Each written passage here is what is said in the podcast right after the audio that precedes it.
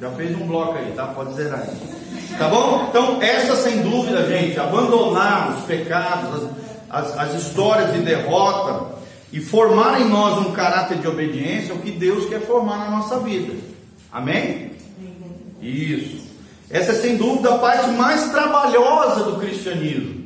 Não é a regeneração, porque isso é algo de Deus, é Ele que produz em nós.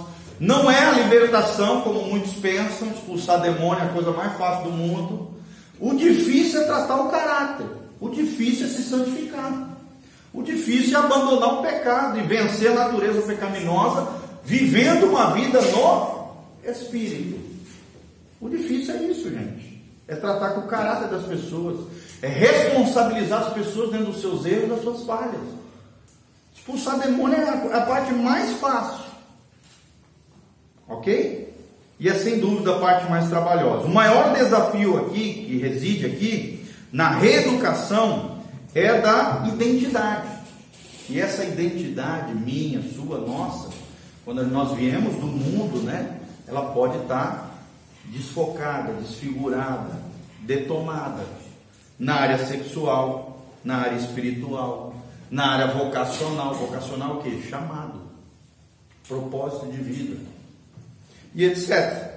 Então, na reintegração da personalidade, ou seja, quando Deus começa a transformar a nossa pessoa, a nossa personalidade, as nossas características começam a ser santificadas pelo poder de Deus, Deus te aceita do jeitinho que você é, amém?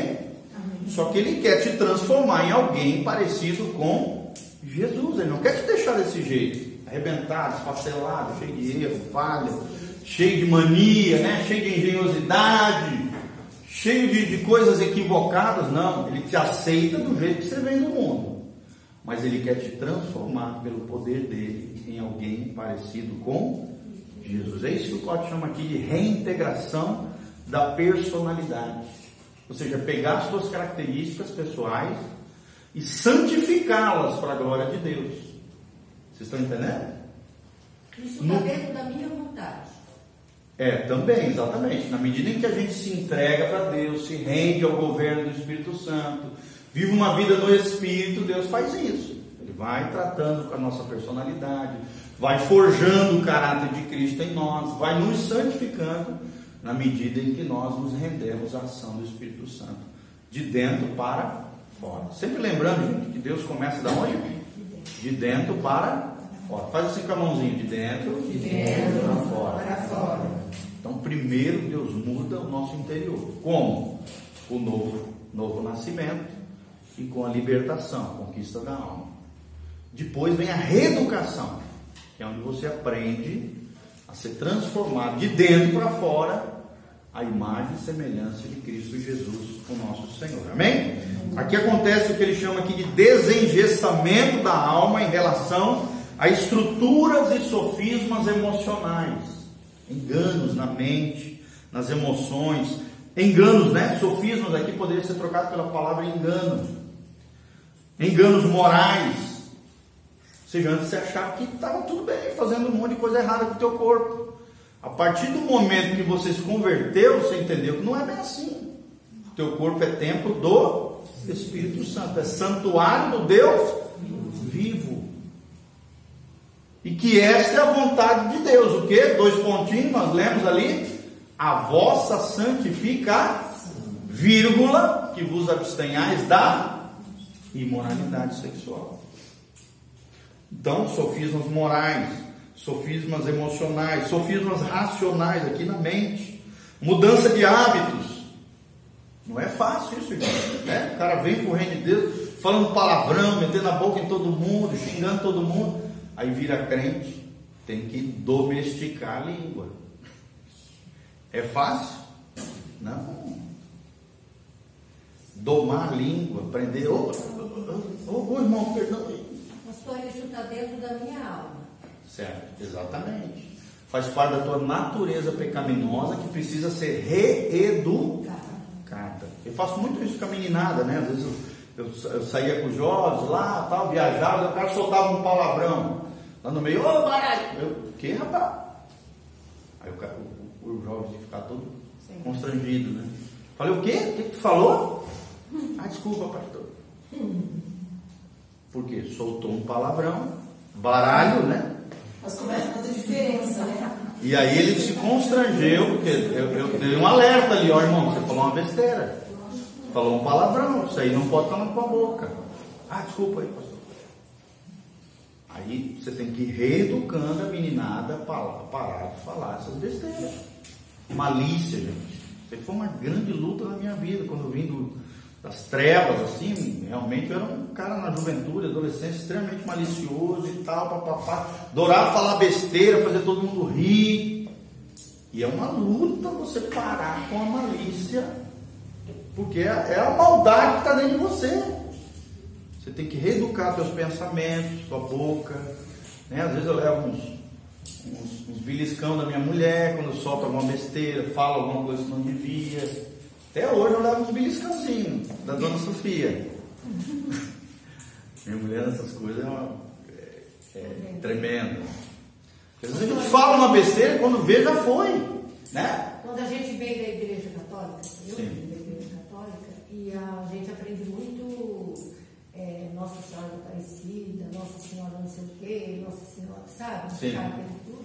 E a gente tem muito disso também. É. Isso é muito difícil você. Sim, exatamente. Tem que se reeducar. É. é isso que ele está falando, mudança de hábitos. Abandono de vícios. Né? Por exemplo, vícios aqui, drogadição, fumo. Gente, tu acha que é fácil abandonar um fumo? Uma pessoa que às vezes foi anos viciada em tabaco, viciada em maconha, em álcool. Anos, mudança abandono de vícios, faz parte da reeducação. O processo de libertação, quando ignora essa reeducação da alma, torna-se irresponsável e ineficaz. Aquele irmãozinho que bate na mão e fala: Não, não tem problema, Deus te aceita assim mesmo. Não, Deus te aceita assim, mas Deus não quer que você permaneça assim. Só que ele diz ali que ele é o vingador. Exatamente.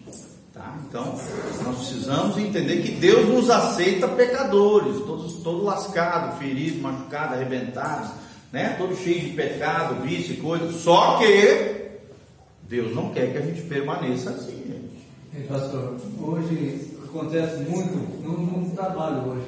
Hoje a gente no trabalho hoje é muita malícia, muita palavra nova. Sim. E hoje é complicado. A geração de hoje em dia tudo no trabalho mesmo, você vê só palavra própria, é. outra coisa. Ó, grupos de WhatsApp, gente, toma cuidado com isso, videozinho que te mandam, né? Besterol. Você tem que entender que quando você propaga isso, você está sendo conivente com isso. Você está sendo participante de pecados alheios. E a Bíblia proíbe isso. Toma cuidado. Né? Mas tem, pastor. Fala. Mas tem, mas tem muito trabalho que observa essas pessoas. Claro. A minha filha, a Sara, ela fez um teste esses dias no, no local. Ela não quis o serviço lá, porque ela falou, né. Mas a pessoa ficou muito interessada no trabalho dela, ela trabalhou um mês com a pessoa. Hum. E a pessoa disse, Sara, eu quero trabalhar comigo porque você não fala palavrão.